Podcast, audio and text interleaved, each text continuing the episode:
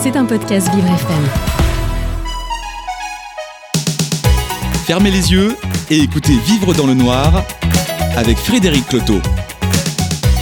Bonjour Tiffany. Bonjour Frédéric. Est-ce que vous savez ce que veulent dire les trois lettres magiques IBM Eh bien, je ne sais pas. International Business Machine. Et pourtant, c'est pas une machine qu'on va euh, retrouver dans le noir avec nous ce matin pendant une heure. C'est une vraie euh, femme, une vraie humaine. Elle est la PDG de ce groupe en France et elle s'appelle Béatrice Kozowski. On la retrouve tout de suite dans le noir. Sur Vivre FM. Vous écoutez Vivre dans le noir avec Frédéric Cloteau. Bonjour Béatrice Kozowski. Bonjour Frédéric. Merci d'avoir fait ce détour dans le noir ce matin avec nous sur Vivre FM. Euh, vous êtes la PDG d'IBM, comment on dit d'ailleurs Présidente, directrice générale? Oui, oui, ça va très bien. Bon, féministe. Ça me convient bien, merci. Euh, vous êtes donc à la tête d'un- navire quand même, c'est un gros navire, euh, IBM. IBM, les lettres veulent dire International Business Machine. C'est pas très joli et surtout, est-ce que c'est dans l'air du temps, à l'heure où les Français euh, euh, font ou souhaitent euh, aller euh, à la campagne, s'installer ailleurs, changer de vie, être plus proche du terrain aussi Alors, c'est une question intéressante parce qu'il y a de multiples dimensions. En fait, euh, ce terme de machine, pour nous, fait référence à la technologie. Quand vous revenez en arrière, je dirais, parce qu'on a plus de 110 ans dans le monde et euh, 108 ans en France. Première implantation en dehors des US en France, donc ça, on en est quand même très fiers, cet ancrage euh, historique. 1914, je crois. c'est ça 1914, absolument. Donc, en fait, euh, cette référence à la technologie est vraiment fondamentale parce que ce qu'on voit, c'est que au cours de ces euh, euh, plus de 100 ans, finalement, euh, la vocation euh, et les bienfaits de la technologie euh, ont énormément évolué. À l'origine, euh, l'utilisation de la technologie, c'était, par exemple, pour pouvoir compter le temps de travail des ouvriers dans les usines et déclencher euh, leur salaire. Donc, euh, vous voyez le type d'utilisation. Et euh, on, on connaît, je dirais, euh, toutes les évolutions euh, d'innovation à travers le, le temps. Euh, ça a permis quand même d'aller sur la Lune, le programme Apollo. Donc, on était ravis d'avoir cette technologie très innovante. C'est par exemple le barcode euh, qui, euh, à un moment donné, a quand même révolutionné euh, euh, tout le monde de la distribution, euh, des, des chaînes logistiques, etc. Donc, c'était aussi euh, très important. Et puis, on voit aujourd'hui cette innovation absolument pléthorique, avec beaucoup, beaucoup d'innovations différentes. Donc, nous tenons à cette référence à la technologie. Aujourd'hui, on est vraiment une société de technologie, on est aussi une société de consulting pour aider nos clients à utiliser nos technologies et celles des autres pour en tirer de la valeur. Mais est-ce que c'est en adéquation aujourd'hui avec les aspirations des Français qui veulent aller chercher leurs œufs euh, à la ferme, qui privilégient les achats sur des cir- circuits courts euh, et qui finalement euh, on va avoir besoin de technologie parce que partir à la campagne ça veut pas dire ne pas travailler donc utiliser de la techno mais Ouais. autrement essaye justement de s'en détacher. Alors la technologie, en fait, elle est partout. Il n'y a pas un seul secteur d'activité qui n'ait pas euh, aujourd'hui euh, des fondations sur la technologie. Et je voudrais revenir sur les deux dernières années que nous venons de vivre, de crise sanitaire. Si nous n'avions pas euh, nos technologies, le monde se serait arrêté de façon absolument dramatique. Donc, je pense que euh, tout le monde a bien compris qu'on ne peut pas vivre sans technologie. Euh, je pense qu'on peut saluer euh, ce que les entreprises du numérique et tous les collaborateurs de ces entreprises ont apporté pendant ces deux années pour permettre à travers le monde et en France en particulier de fonctionner. Je vous donne un exemple, on fait l'informatique de la PHP. Euh, quand euh, vous êtes euh, une partie prenante essentielle euh, de l'informatique, de Carrefour, de BNP, de, euh, de Michelin, etc., euh, on est quand même content de savoir que ces entreprises étaient là pour soutenir la France et les Français pendant pendant ces deux années un peu compliquées quand même. Donc la technologie est fondamentale. Ce sur quoi vous euh, vous insistez, c'est l'usage de la technologie. Et là, je dirais que ça met euh, en exergue notre responsabilité. Et quand je dis notre, c'est celle des entreprises spécialisées comme nous, par exemple, c'est-à-dire de faire des technologies qui sont de confiance, qui ne sont pas abusives, qui sont éthiques. Et puis, euh, donc là, par exemple, chez, chez nous, euh, dans notre, euh, nos, nos équipes de recherche, on a créé une division qui ne travaille que là-dessus, sur l'éthique, par exemple, d'accord? Sur l'intelligence artificielle, vous avez une, une, une équipe qui ne fait que ça, de produire des technologies, par exemple, pour aider à détecter des biais dans des modèles d'intelligence artificielle. Donc, euh, Est-ce que, protéger. est-ce que ça va jusqu'à la gestion des, de, de certains contenus? Il y a eu cette semaine les, les assises de la cohésion euh, numérique euh, sur lesquelles, la- la- pendant lesquelles l'accent a été mis justement sur le, le mauvais usa- usage des, des, des technos euh, représentés entre autres par, par euh, TikTok qui était, euh, qui était là et, et qui disait que justement on, on, on peut pas forcément avec la techno trouver des parades à, à un mauvais usage puisque vous parliez d'usage. Vous avez tout à fait raison. C'est en fait c'est une collaboration entre la technologie et euh, et l'être humain.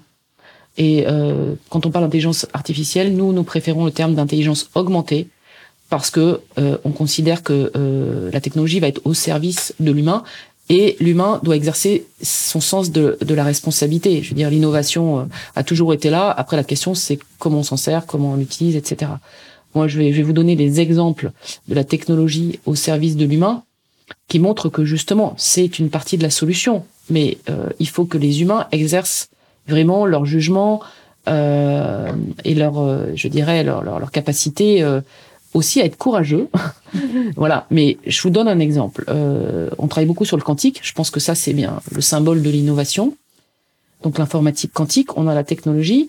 Euh, Aujourd'hui, nos chercheurs sont en train de travailler sur deux cas d'usage que je trouve euh, vraiment super intéressants parce que c'est dans le cadre de la transition écologique, qui est bien un sujet de responsabilité collective. Donc le premier, euh, le premier cas d'usage, c'est d'identifier les matériaux qui vont permettre de fabriquer en fait les, membranes de capture de CO2. Le deuxième cas d'usage, euh, ils ont réussi en début d'année dernière à mettre au point une batterie sans cobalt ni lithium, donc ces métaux euh, rares, euh, qui est très performante. Donc, si vous voulez, ça c'est encourageant. Et l'important, c'est un de poursuivre ces efforts de recherche pour qu'à un moment donné, ça devienne euh, voilà en mode commercialisation et qu'on puisse véritablement en bénéficier dans les usages des entreprises professionnelles et aussi pour les, citoyens, bien sûr. Et puis euh, que ça ne soit pas détourné. Voilà. Donc, euh, je pense que il faut vraiment aussi qu'on qu'on qu'on ait beaucoup de dialogue euh, pour que l'acculturation soit faite de façon euh, très concrète. Donc les Français, euh, c'est vrai que c'est intéressant. Après ces deux ans, on voit que euh, un actif sur dix euh, a décidé de changer de vie ou de changer quelque chose dans sa vie. Donc ça a un impact très important euh, pour tout le monde et pour nous les, les dirigeants d'entreprise. Euh, mais ça suppose d'avoir de la technologie pour soutenir ce modèle. Alors, la technologie, on va en avoir un, un avant-goût, c'est celle de, de Tiffany. Euh, Béatrice Kozowski, puisque euh, je ne sais pas si elle fait de la quantique ou quoi, Tiffany, mais elle a trouvé quelque chose à vous faire goûter euh, ce matin. Et on va voir si le côté très très à la pointe euh, d'IBM et puis de votre management d'ailleurs euh, va vous permettre dans le noir absolu d'être aussi performante qu'à la tête de votre entreprise.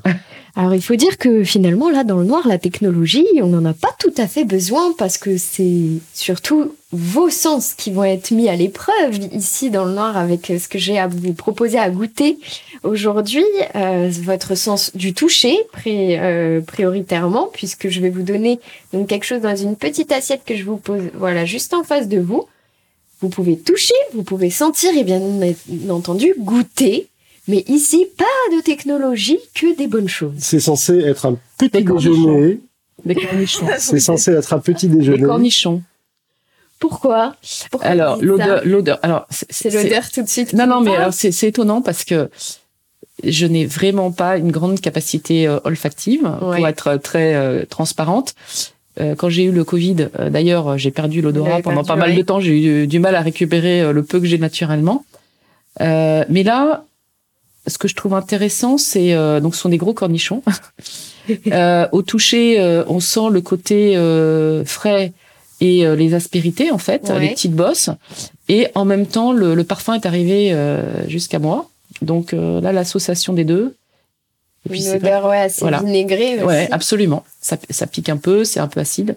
Ouais. Donc même pas besoin de goûter. Il y avait une raison pour laquelle Tiffany voulait Eh vous oui. proposer ça? Vous la, on va faire une petite pause sur Vivre FM et dans le Nord absolu avec vous, Béatrice Kozowski. Puis euh, Tiffany va vous révéler pourquoi elle a choisi de vous faire d'abord sentir et peut-être goûter euh, pour le petit déj. Ça peut être sympa.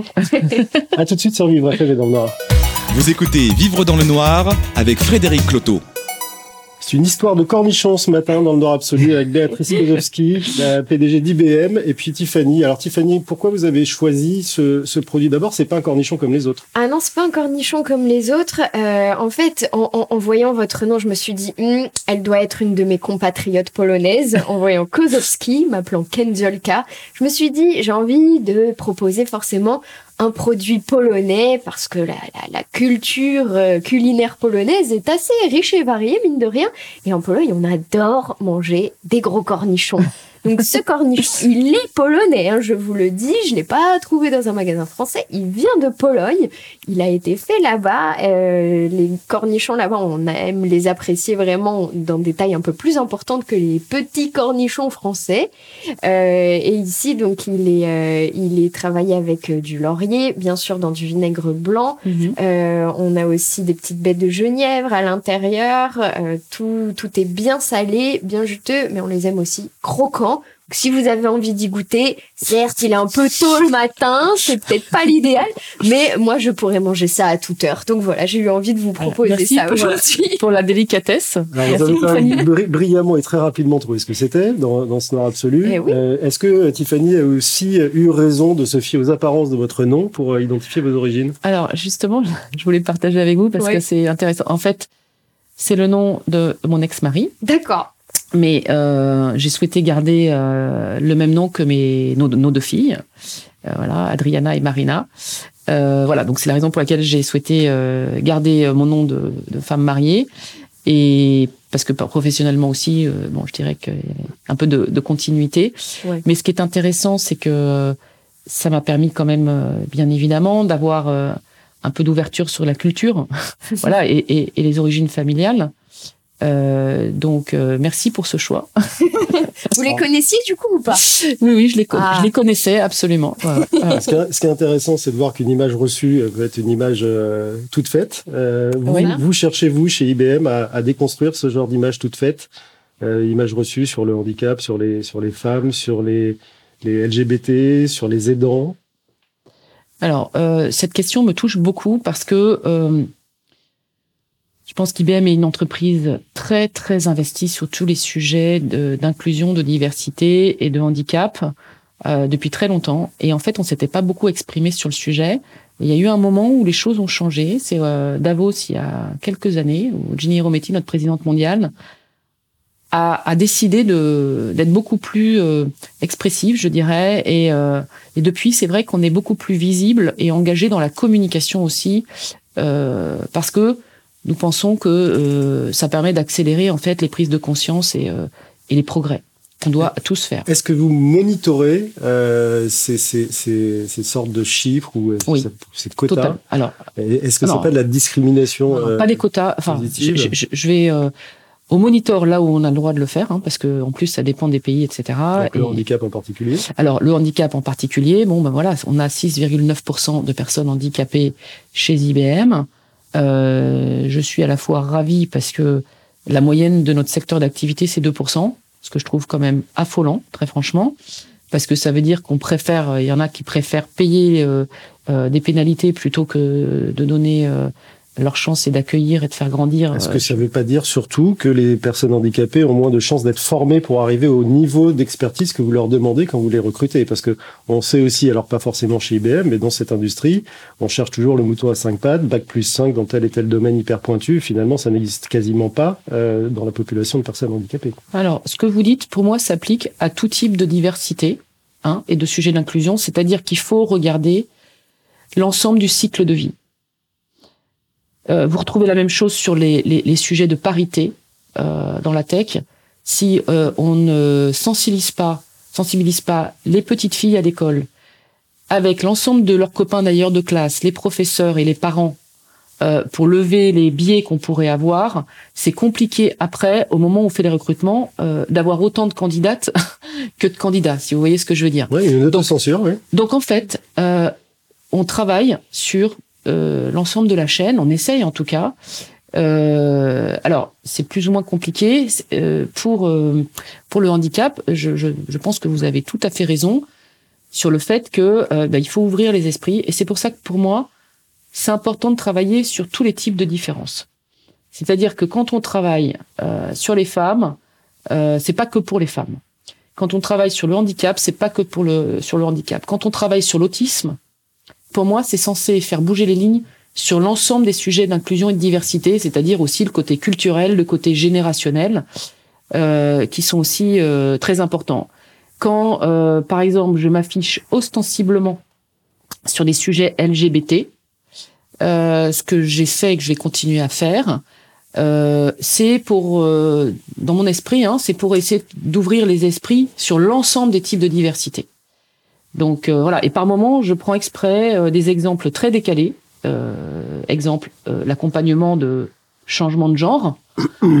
juste pour vous donner un exemple, chez, chez IBM au niveau mondial, chaque année, on accompagne une quinzaine de personnes ce qui est un, un, process qui est très compliqué à vivre pour la personne et, qui nécessite beaucoup d'accompagnement. Et pour l'équipe qui l'entoure. Et pour l'équipe qui l'entoure, absolument, pour les managers. Et comment vous faites là Alors, alors ça, là, ça existe en France, ça, chez vous Ah oui, bien sûr. On en a eu plusieurs et on continue à en avoir et on partage avec des entreprises à l'extérieur parce que ce sujet laisse les gens un peu quand même euh, euh dans la difficulté, donc il faut vraiment aider. Euh, en fait, on a décidé de l'inscrire dans nos processus euh, ressources humaines pour capitaliser sur l'expérience que, que l'on se crée au fur et à mesure, vous voyez, des, accompagnements de transformation que l'on fait. Euh, donc, euh, il faut accompagner euh, la personne sur le plan administratif, sur le plan psychologique, sur le plan de la communication. C'est sur la durée, bien sûr, c'est ça qui est compliqué quand même, c'est que c'est sur la durée, bien évidemment. Et il y a toute cette phase de transition qui est très dure à vivre. Euh, donc, on définit le périmètre de sécurité et de confidentialité avec la personne qui sont les personnes que la, elle, elle, ou il souhaite mettre dans la confidence, euh, parce que ça c'est super important. Comment euh, la personne va expliquer la démarche? Oser, oser, oser l'expliquer, absolument. Euh, chez le client, ça peut être chez le client, parce qu'imaginez des personnes qui sont consultants, qui sont donc consultants chez le client. Donc moi, euh, ce sujet-là, honnêtement, euh, m'a bouleversé parce que j'ai eu dans mes équipes une personne qui a vécu cette euh, transformation. Et euh, ça s'est très bien passé, mais ça a été euh, très compliqué, hein, forcément. Et, et l'histoire de cette personne m'a vraiment énormément ému. Et là, je me suis dit bon, euh, il va falloir être plus visible, euh, plus engagé sur le sujet pour tuer euh, les préjugés, euh, enfin, faire expliquer le, le vécu, les motivations, le vécu, les difficultés. Donc, par exemple, euh, pour cette personne qui a accepté de communiquer, j'ai fait euh, deux interviews qu'on a publiées euh, pour que les, gens un peu s'approprient ce sujet-là. Et, euh, et, et, je vois bien que c'est un sujet qui peut déranger. On sait très bien. Euh, moi, je le vois à l'extérieur aussi quand, quand j'en parle. je me suis retrouvée face à un dirigeant qui m'a dit "Écoute, quand tu me parles de handicap, oui. Quand tu me parles de parité, oui. Euh, quand tu me parles de LGBT, c'est trop pour moi. Et alors, euh, bon, je le perds complètement en route quand je parle de l'accompagnement de transformation de genre. Notre échelle de valeur. Bon, et, et, et, et moi, ma position là-dessus, c'est qu'on peut pas faire de pick and choose. C'est-à-dire qu'on peut pas euh, dire, oui, euh, euh, je, je, je, vais aider les personnes à, à, à valoriser leurs différences euh, parce qu'ils sont handicapés, et en même temps ne pas être avoir la même ouverture par rapport à d'autres types de différences. Donc ça, ça me paraît super important, vous voyez, de travailler sur les différents fronts pour faire avancer chacune euh, des types de chacun des types de d'autant d'autant d'autant euh, Béatrice Kozowski qu'il y a certaines mécaniques qui sont identiques euh, entre tous ces thèmes. On va continuer d'en parler avec vous avec grand plaisir dans le Nord absolu, dans votre cornichon. Vous n'avez toujours pas goûté d'ailleurs. J'ai noté que votre truc au petit déj c'était pas le cornichon. Je suis en train de me préparer psychologiquement à déguster le, le, cornichon à 9h du matin. Alors, vous avez quelques minutes de pause pour faire ce petit travail psychologique et on vous retrouve tout de suite dans le Noir sur Vous écoutez Vivre dans le Noir avec Frédéric Cloteau. Toujours pas osé toucher non, à ce non, cornichon. Je, euh, voilà, je, je tiens mon verre depuis le début pour pas le renverser. Hein, mais... Vous pouvez le renverser. Le dernier invité nous a fait une jolie flag d'entrée de jeu. euh, on est on est rodé avec Tiffany. Euh, en général, c'est elle qui prend parce que les gens sont droitiers majoritairement. Bon, je suis gauchère. Là, c'est pour vous. Euh, ah, voilà. Ce sera mon tour. Quelle chance. Être sur tous les fronts à la fois. Vous disiez que vous ne pouviez pas vous concevoir de traiter le thème du handicap sans traiter celui des des, des changements de genre ou. LGBT. Mhm. Est-ce que c'est une chose euh, d'abord euh, simple, même si les mécaniques parfois sont les mêmes, je vous le disais à la fin de, de la, dernière, la, précédente partie. euh, être embauché et quand on est LGBT, quand on est aidant, quand on est handicapé, c'est à un moment se poser la question de savoir si on va oser le dire au moment de l'embauche. Et si on ne l'a pas dit au moment de l'embauche, est-ce qu'on va oser le dire ensuite au risque de se faire un peu mettre au banc d'une équipe ou alors au banc aussi d'une progression dans l'entreprise? Donc vous trouvez, là, ce que vous nous dites, c'est que chez, chez IBM, vous, à votre échelle, vous arrivez à insuffler euh, quelque chose qui fait que vous traitez les sujets à la fois à l'échelle horizontale, mais aussi verticale, parce qu'il ne s'agit pas juste de dire on prend tout, mais il faut agir. Vous avez tout à fait raison. Je pense que le point de départ, et, et c'est pour ça que ça s'appuie sur plusieurs leviers, parce que sinon, euh, il suffit pas que je vous dise ça. Vous voyez ce que je veux dire? La déclaration d'intention, c'est sympa, mais c'est... Il y en a beaucoup, on les connaît. Oui. Voilà, donc la question, c'est comment ça se passe véritablement au quotidien? Donc en fait, ce que l'on cherche à créer, c'est un environnement inclusif. C'est-à-dire, et, c'est vraiment un, gros sujet de travail avec tous les managers, les, uplines, euh, les exécutives, le, COMEX euh, et, euh, et, bien sûr les managers première ligne. Donc ça veut dire un environnement où on crée les conditions favorables pour que chaque personne révèle la meilleure version d'elle-même et dans sa différence. C'est ça le voilà pour nous en tout cas le, voyez la cible. Je dis pas qu'on y est, on travaille dessus au quotidien. Donc euh, en fait on a on a plusieurs leviers. D'abord on a une culture d'entreprise qui s'est très tôt montrée extrêmement engagée sur la non discrimination et la volonté de créer cet environnement inclusif.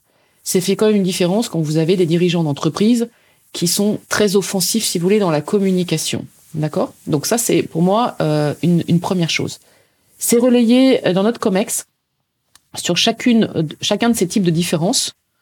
En fait, on a un, un, couple, un binôme, qui est formé et qui est responsable et qui est sponsor exécutif, si vous voulez, pour incarner le sujet et les plans d'action. Donc, par exemple, il y a un binôme qui est sur le côté LGBT. Il y a un binôme, Stéphanie et Christian, qui sont sur la partie handicap. Et donc, sur chacune des types de différences, vous avez un binôme qui doit s'assurer que euh, les choses sont vraiment, euh, je dirais, mises en œuvre et, et qu'on a en permanence une remontée des, des, difficultés. Et vous avez une représentativité de ces sujets-là au sein même du COMEX? Je sais que vous avez une ah ben, égalité, une parité. On a la euh, parité au COMEX, donc ce qui est évidemment qui change notre vie. Hein. Enfin, faut se le dire. voilà. Ensuite, dans chaque. C'est vous qui le dites là. mais bien sûr, moi j'ai connu le COMEX où j'étais la seule femme, comme un certain nombre de femmes l'ont connu aussi. Même si les hommes étaient très sympas, c'était pas le problème, mais ça n'a rien à voir. Rien à voir, parce que moi, je me sentais oppressée par euh, des codes qui n'étaient pas les miens, des codes de, de, de comportement. D'autant que vous dirigez une entreprise dont l'âge moyen est, est, pas très jeune non plus. Donc il y a, y a forcément des idées qui sont ancrées. Euh, ça ne doit pas être facile à les, à, les changer, notamment sur, sur des thèmes qu'on peut appeler modernes, comme LGBT et, et changement de genre. Mais là, c'est là où, si vous voulez, c'est intéressant d'avoir de, des, des, groupes euh, assez euh, euh, variés en termes d'âge aussi. Moi, moi je, euh, on a dans tous nos groupes de travail, euh, vous avez des milléniums, vous avez euh, des personnes plus expérimentées. il faut de la diversité dans tous les groupes de travail parce que sinon, évidemment, qu'on on reste sur les mêmes schémas. Alors après, sur chacun de nos groupes de, de, de, nos, de nos je dirais, ce qu'on appelle chez nous des constituencies, mais c'est le cas pour handicap, etc. On a donc des représentants des points focaux dans chacune des business units. On a euh, un réseau, donc par exemple pour le handicap, c'est le réseau phare, euh, qui est dirigé par euh, Myriam Amara et, et Laurent Séné. et donc qui travaille de, main dans la main avec le fameux binôme du COMEX pour définir le plan d'action.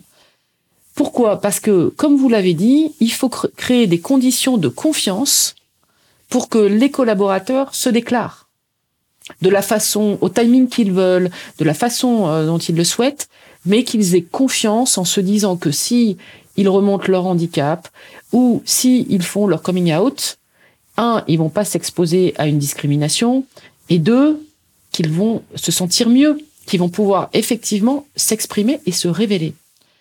Donc, euh, ça c'est très important. Donc il y a ce climat de confiance il y a le travail sur les éléments effectifs, la surveillance de, de la non-discrimination et de la tolérance zéro. Donc la non-discrimination, par exemple, on garde toutes les données de salaire, de promotion, etc. Et donc, quand c'est nécessaire, on corrige le tir.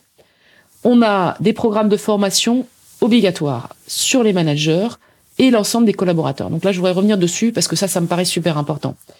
Ces programmes, en fait, ils sont mondiaux. Ce sont des formations avec des certifications euh, qui sont exigées, d'accord? Donc, euh, qui sont à la fois euh, sur les règles de conduite, les règles de conduite et les règles de comportement. On a une formation spéciale anti-harcèlement et le harcèlement sous toutes ses formes, donc qui peut s'exercer sur une personne handicapée, sur une femme, sur une personne LGBT, sur euh, le plan générationnel ou culturel. Donc ces formations sont obligatoires et donc qualifiantes. C'est-à-dire que chaque collaborateur qui passe par Oui. euh, ces formations a, euh, a un label. euh, je suis un super collègue et, et Absolument. collègue Et après, oui, donc tout à fait. C'est obligatoire, obligatoire. Et moi, par exemple, là, Et vous si l'un d'entre eux commet une erreur en étant certifié, il se passe quoi? Alors, là, il y a soit le devoir de, euh, je dirais, d'alerte si vous assistez à quelque chose. Vous voyez, en votre présence, il y a, y a une situation qui est euh, totalement inappropriée. Donc là, on on vous donne tous les, les chemins, je dirais, pour aller déclarer une situation. Il y a la protection euh, pour s'assurer que les personnes qui lèvent le doigt en disant il y a un problème ne vont pas être impactées derrière. Ça, c'est hyper important. À la fois de les rassurer en amont et que ça soit une réalité. Donc vous voyez, c'est un travail de fond. Hein. Moi, je vous dis pas que c'est la perfection, mais en tout cas, les outils sont en place, les formations sont en place. Les formations dont je vous parle, elles sont renouvelées chaque année. Là, par exemple, sur les règles de conduite, la, la, la deadline était au 15 février. Euh, J'ai la liste de toutes les personnes qui ne l'ont pas faite encore, qui sont relancées personnellement par moi, là pour l'instant par écrit, et la semaine prochaine, ça va être un coup de fil de la présidente. Vous voyez Ça, c'est super important. hein, Donc en fait, la proximité est importante. Ce qu'on arrive peut-être à gérer moins techniquement dans une petite entreprise, euh, on arrive à le gérer humainement. Et vous, en fait, vous essayez de reproduire ce schéma-là, non seulement avec des règles, des formations, des obligations, une Oui. surveillance, et puis aussi vous descendez sur le terrain en disant voilà, là ça va pas, il faut changer. Voilà. Alors on fait des, on fait beaucoup de groupes de travail, de sessions de dialogue. Alors en fait, et moi, je vais vous dire, ça a été renforcé pendant la crise sanitaire. Euh, je vous donne un exemple. Au lieu de faire, comme beaucoup d'entreprises, une grande session de lancement avec l'ensemble des collaborateurs une fois par an ou deux fois par an, et puis après, bah, euh, vous voyez, c'est des réunions plus spécialisées et euh, avec moins de monde. Euh, là, en fait, moi j'ai instauré tous les mois j'ai une session avec, donc on est euh, plusieurs milliers, on est plus de 5000 personnes hein, chez IBM France. Donc, j'ai tous les mois une session avec l'ensemble des collaborateurs, qui est une session où on a une partie d'information descendante, qui est assez illustrative, vous voyez, on met un peu en scène les collaborateurs, etc. Et une grosse partie dialogue, où là, c'est tout type de questions. Des questions euh, faciles, difficiles, ça peut être sur tous les sujets. Ça, c'est tous les mois. Ensuite, je fais la même chose avec tous les managers. Et ça, c'est hyper important parce que c'est ceux qui, eux, qui sont en contact. Donc, les managers, on a plus de 400 managers. Ensuite, je le fais avec 200, euh, ce que j'appelle les uplines. Hein, donc, c'est euh, les, managers, euh, des managers des managers, on va dire. Et puis, euh, la semaine suivante, c'est le COMEX. Donc, si vous voulez, toutes les semaines, en fait, il y a en place des sessions avec des tailles d'audience différentes, mais qui ont pour vocation de faire remonter aussi les problèmes. Alors, les problèmes, ça peut être des problèmes business, ça peut être des problèmes de reconnaissance, et ça peut être des problèmes de vécu. Euh, et, et, et vous voyez, c'est là où c'est important qu'il y ait ce, ce dialogue. On le mesure par notre enquête annuelle, euh, j'allais dire, alors en anglais on dit employee engagement, je dirais en, en français on peut dire euh, le- l'enquête sur l'épanouissement, et sur l'attachement et sur la, la motivation L'engagement, oui. l'engagement. Hein. Sur le sujet de l'inclusion, on est à plus de 81%. On a augmenté de 8 points euh, année sur année. Euh, et on le mesure, vous voyez, par, entité. Donc c'est ça qui est intéressant parce que vous pouvez voir là où il y a des points faibles, etc. Euh, donc moi je considère que c'est très élevé, donc c'est super, et qu'en même temps, bah, 80%, on va conti- il va falloir continuer à progresser. Eh ben, on va continuer à progresser avec vous et dans le noir absolu, euh, Béatrice Kozowski. C'est très intéressant ce que vous dites. On commencera la dernière partie de cette émission. Le temps passe très vite, comme vous le voyez, par un exemple que je vais vous donner. Et puis Ouais. vous me commenterez ça dans le noir absolu. Vous écoutez Vivre dans le noir avec Frédéric Cloteau. Toujours avec Béatrice euh, Kozowski et le cornichon. Je n'assimile pas les deux, je vous rassure, sinon je me de suite. D'ailleurs, ce cornichon, visiblement, vous ne voulez toujours pas y toucher. Vous allez Non. pouvoir le ramener à, à vos filles. Je voulais commencer cette, euh, cette dernière partie euh, avec un exemple, puisque j'ai pris quand même euh, contact avec euh, certaines personnes chez IBM avant de, de vous rencontrer. Euh, L'une d'entre elles travaille, et je ne vous dirai pas qui ni où, elle travaille chez vous depuis 10 ans. Euh, c'est une personne qui est gay et qui depuis dix ans, tous les lundis matins, arrive à la machine à café en disant à ses collègues euh, J'ai passé un super week-end avec ma femme et mes enfants, on est parti là-bas, là-bas, là-bas, parce qu'elle n'ose pas dire. Alors, vous dites que vous libérez la parole et je vois que vous le faites, on, on constate en, en vous écoutant. Euh, comment, comment faire pour que ce soit vraiment pris au pied de la lettre euh, dans un groupe qui fait 5000 personnes et qui bouge tout le temps, parce que ce ne sont pas forcément toujours les mêmes personnes? Bien sûr, vous avez raison. Même si on a une attrition qui est euh, très faible, je dirais. Euh, mais pour autant, vous voyez, on a recruté 500 personnes l'an dernier, on va encore recruter 500 personnes cette année. Alors, euh, tout à l'heure, vous avez parlé des jeunes. Et moi, je pense que les jeunes euh, sont une partie de la solution. Parce que les jeunes sont beaucoup plus euh, ouverts. J'aime pas généraliser, mais euh, moi, c'est mon expérience. Hein. Beaucoup plus ouverts, demandeurs. Et d'ailleurs, Aujourd'hui, on a été élu dans le classement de l'étudiant euh, Harris Epoca, euh, deuxième entreprise préférée des étudiants et des jeunes diplômés, Euh, ce qui est super important pour notre recrutement. hein. Et euh, il y a deux raisons pour lesquelles les jeunes nous rejoignent. Un, c'est l'innovation, et deux, c'est le sens et euh, l'inclusion, euh, toute la sustainability, etc. Donc là, cette personne qui n'ose pas dire qu'elle est, euh, qu'elle est, qu'elle est gay, euh, parce qu'elle a entendu des mots, en fait, dans, Mhm. dans l'équipe qui l'entoure, euh, qui lui font dire que si jamais elle se déclare, ça va être un problème. Euh, ce problème pourrait être résolu en ayant un, un sang neuf. Oui, alors c'est pour ça que euh, moi j'essaye de beaucoup utiliser les jeunes pour faire des recommandations et pour détendre l'atmosphère sur ces sujets-là, d'accord?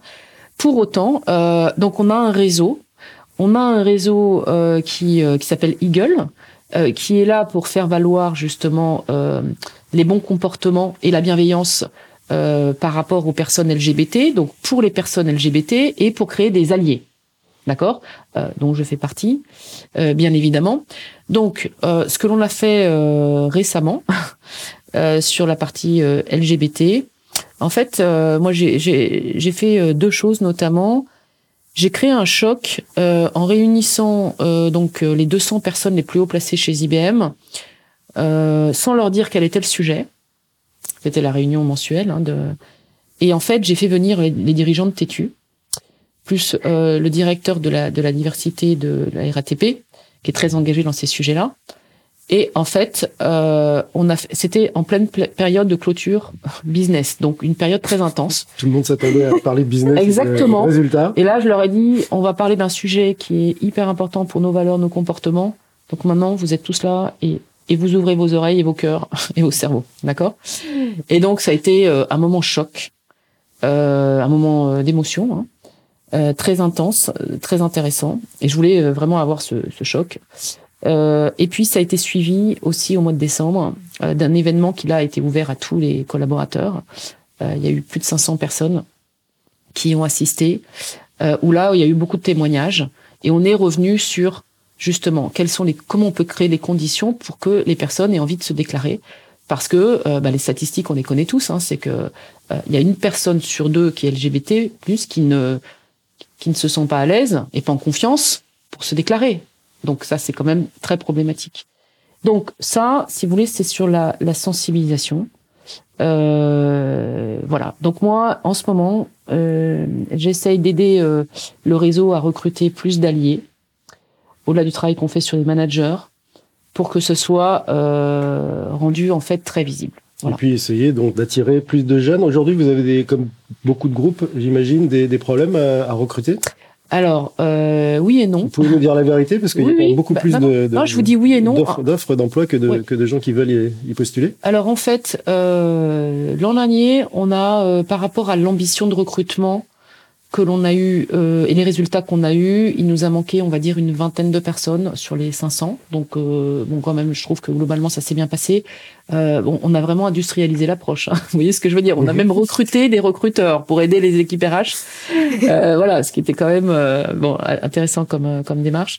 Euh, en fait, on a des endroits très donc on a euh, beaucoup de, sollicitations. Ce que l'on fait pour que ça marche, c'est qu'on on mouille énormément euh, les patrons business et techniques. C'est-à-dire que ça n'est pas que l'affaire des ressources humaines.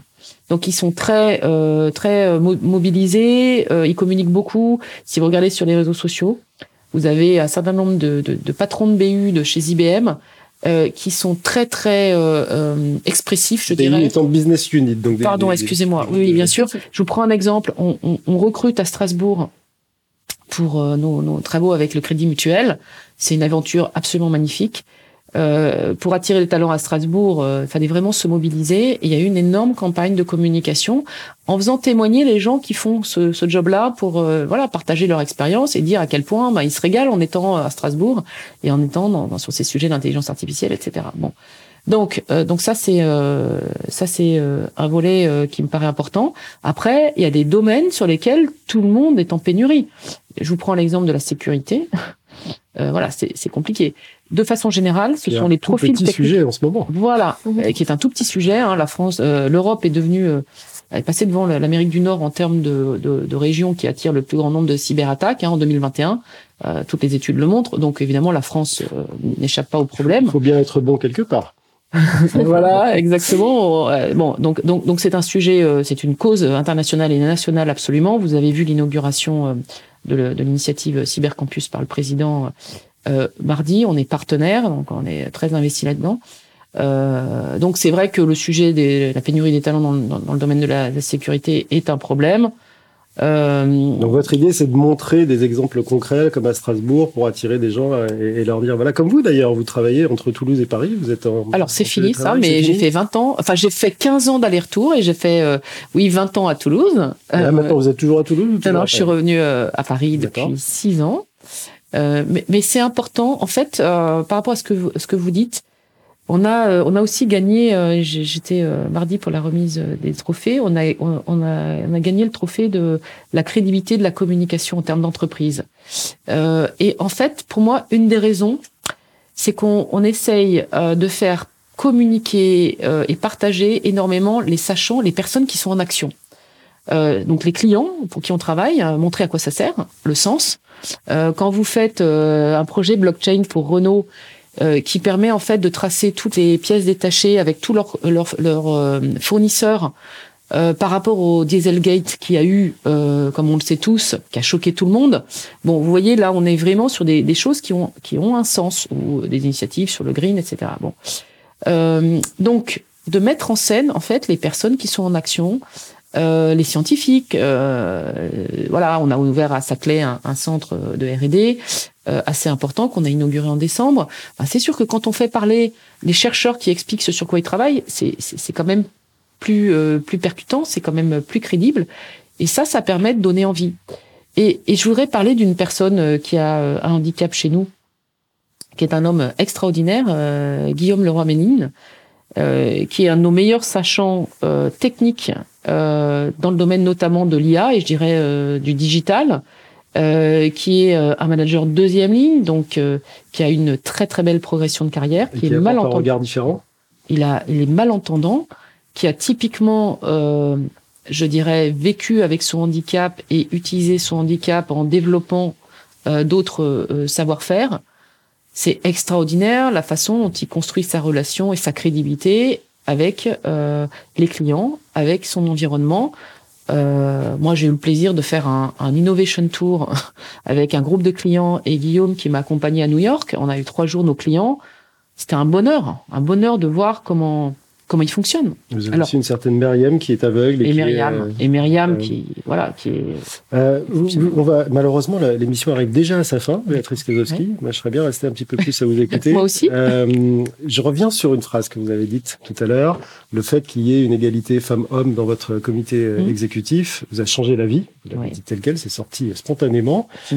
Il y a six groupes, je crois, de la tech qui sont dirigés maintenant par des femmes. Le dernier d'entre eux, alors je sais pas si c'est de la tech, mais de la téléphonie en tout cas, Orange, vient d'annoncer la nomination d'une femme aussi à sa tête. Est-ce à dire que euh, si votre vie a changé, la vie de l'ensemble des salariés de tous ces groupes-là, donc des plusieurs milliers ou dizaines de milliers de personnes, va aussi changer dans les, dans les prochaines années?